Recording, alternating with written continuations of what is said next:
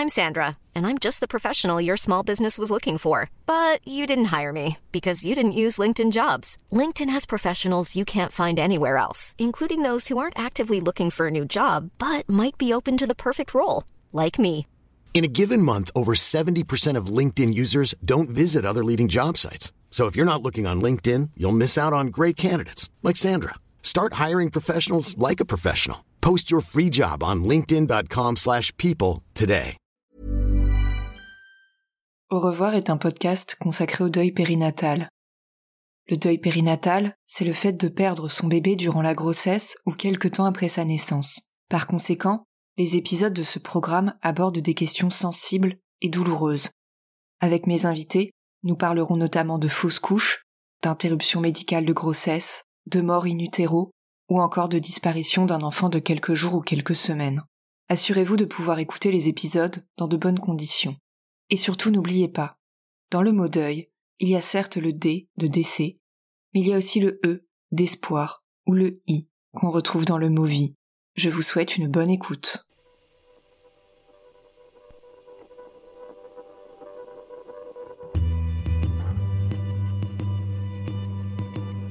Hello tout le monde Pour cet été, j'ai eu envie de vous proposer un nouveau format d'épisode.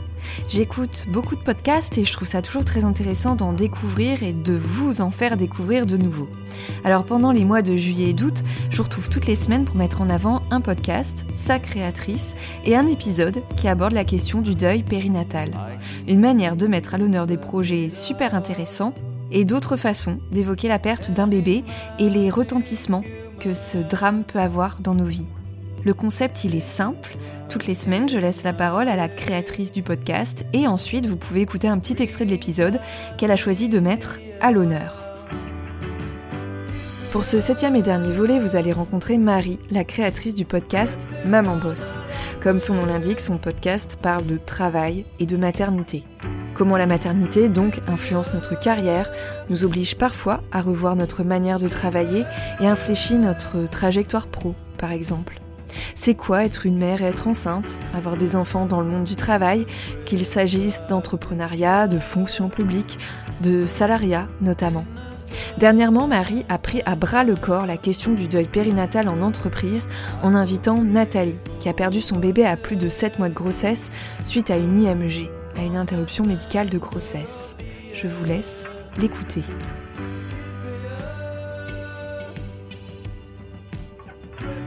Je m'appelle Marie et je suis la créatrice de Maman Boss, le podcast qui questionne les trajectoires professionnelles des mères.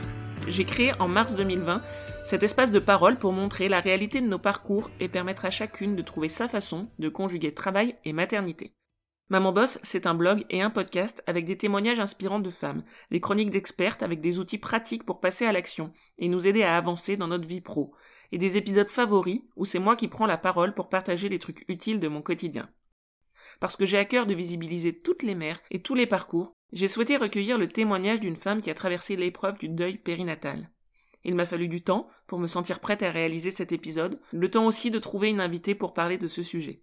Et c'est Nathalie, mère de Mila, décédée d'une IMG à 7 mois de grossesse et de jumeaux de 3 ans, qui a accepté de me raconter son histoire dans l'épisode 44. Reprendre le travail après son congé maternité n'est jamais simple pour une femme. Mais comment se passe la reprise quand on n'a pas la perspective de retrouver son bébé le soir? Comment on gère l'annonce à son employeur, ses collègues ou ses clients?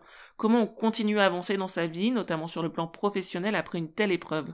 Et comment on gère les grossesses et les congés maternité d'après? Ce sont ces questions que nous avons abordées dans la conversation avec Nathalie.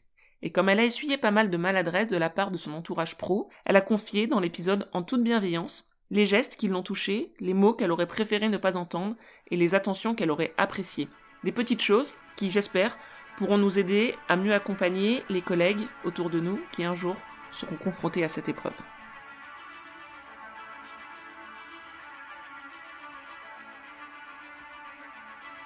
J'ai envoyé un email à, à, mes collègues proches et à ceux qui avaient pris des nouvelles et à qui j'avais pas répondu ou je leur ai expliqué ce qui s'était passé. Je me suis excusée de ne pas avoir donné euh, plus de nouvelles et de ne pas avoir répondu à euh, à leur vœu parce qu'il y avait eu le, nouvel an qui était passé euh, entre temps et que je leur ai expliqué pourquoi voilà.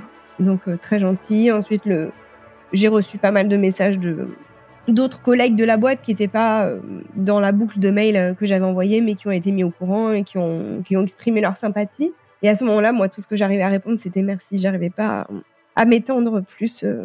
voilà.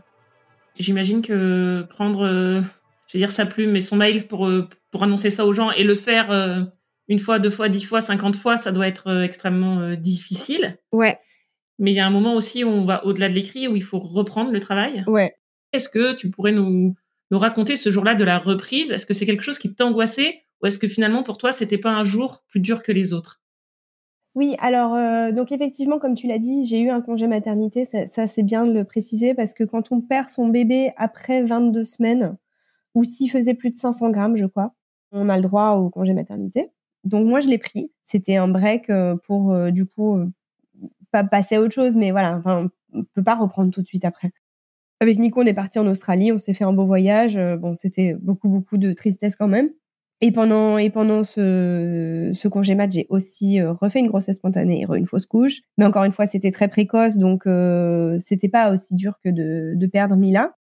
Et quelques jours, quelques semaines avant ma reprise du boulot, euh, j'ai recommencé à voir certains de mes collègues.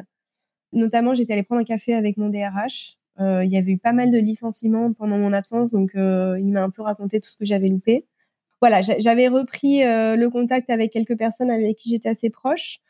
Et euh, par contre, la reprise du boulot, c'était pas quelque chose que j'appréhendais vachement parce que en fait, j'avais besoin de, m'occuper aussi la tête à autre chose.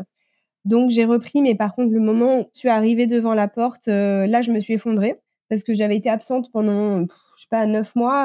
Enfin, oui, toute la grossesse plus le congé mat, donc un peu plus de neuf mois. Et tout ça pour rien? Tout ça pour euh, pour rien. J'avais un très grand sentiment d'échec. Bon après mes collègues ont été très gentils. Il y a personne qui m'a vraiment euh, parlé de ce qui s'était passé le jour où, enfin même quand j'ai repris. Bon, j'avais reçu des petits mots, des petits emails gentils avant, donc euh, donc voilà, on, en avait parlé à l'écrit, mais il n'y a pas grand monde qui m'a demandé. Enfin, si j'ai une collègue qui m'a demandé où est-ce qu'elle était enterrée.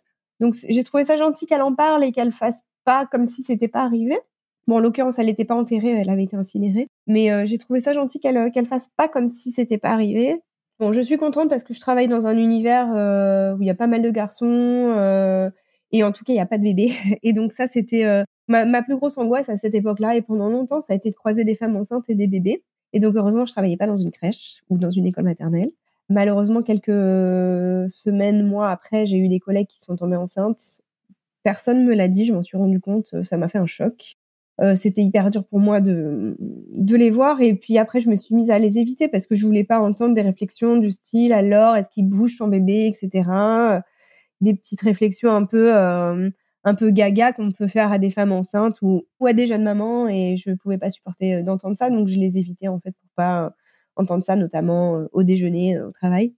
Au-delà, toi, de, ta propre reprise qui a été difficile, les grossesses de tes collègues ou le fait que qu'il y ait des femmes enceintes ou avec euh, des petits bébés dans ton univers professionnel, qui fassent une intrusion dans ton monde professionnel, ça, ça a été quelque chose de euh, complexe?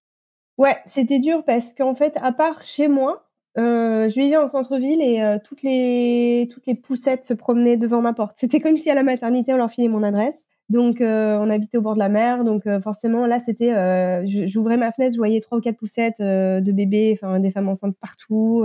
Et donc le travail c'était un peu mon refuge où je savais que là j'étais dans un environnement autre que chez moi où, euh, où on n'allait pas faire que de parler de ça et j'allais pas j'allais pas voir des bébés mais malheureusement il y avait des femmes enceintes. Et ça ça m'a un peu enlevé euh, cet univers safe en fait pour moi. Et euh, notamment quand elles ont eu leur bébé et qu'elles sont venues au travail avec leur bébé là je leur en ai beaucoup voulu parce qu'elles m'enlevaient ça. Elles m'ont enlevé cet univers sans, bébé et j'avais besoin de pas en voir. Il y avait que il y avait, il y avait que au travail à la maison en fait. Après tu vas au supermarché tu vas dans la rue tu vas à la plage il y en a partout quoi.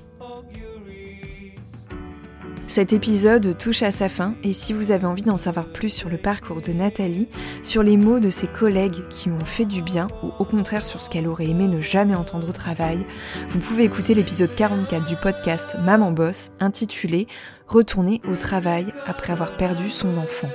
Je vous mets le lien dans la description de l'épisode. Quant à moi, Sophie, je vous retrouve très vite pour le début de la saison 3, courant septembre.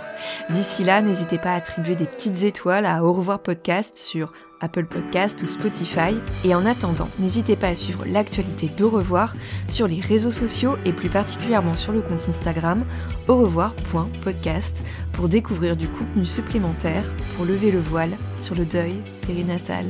Je vous dis à très bientôt pour le début de cette troisième saison.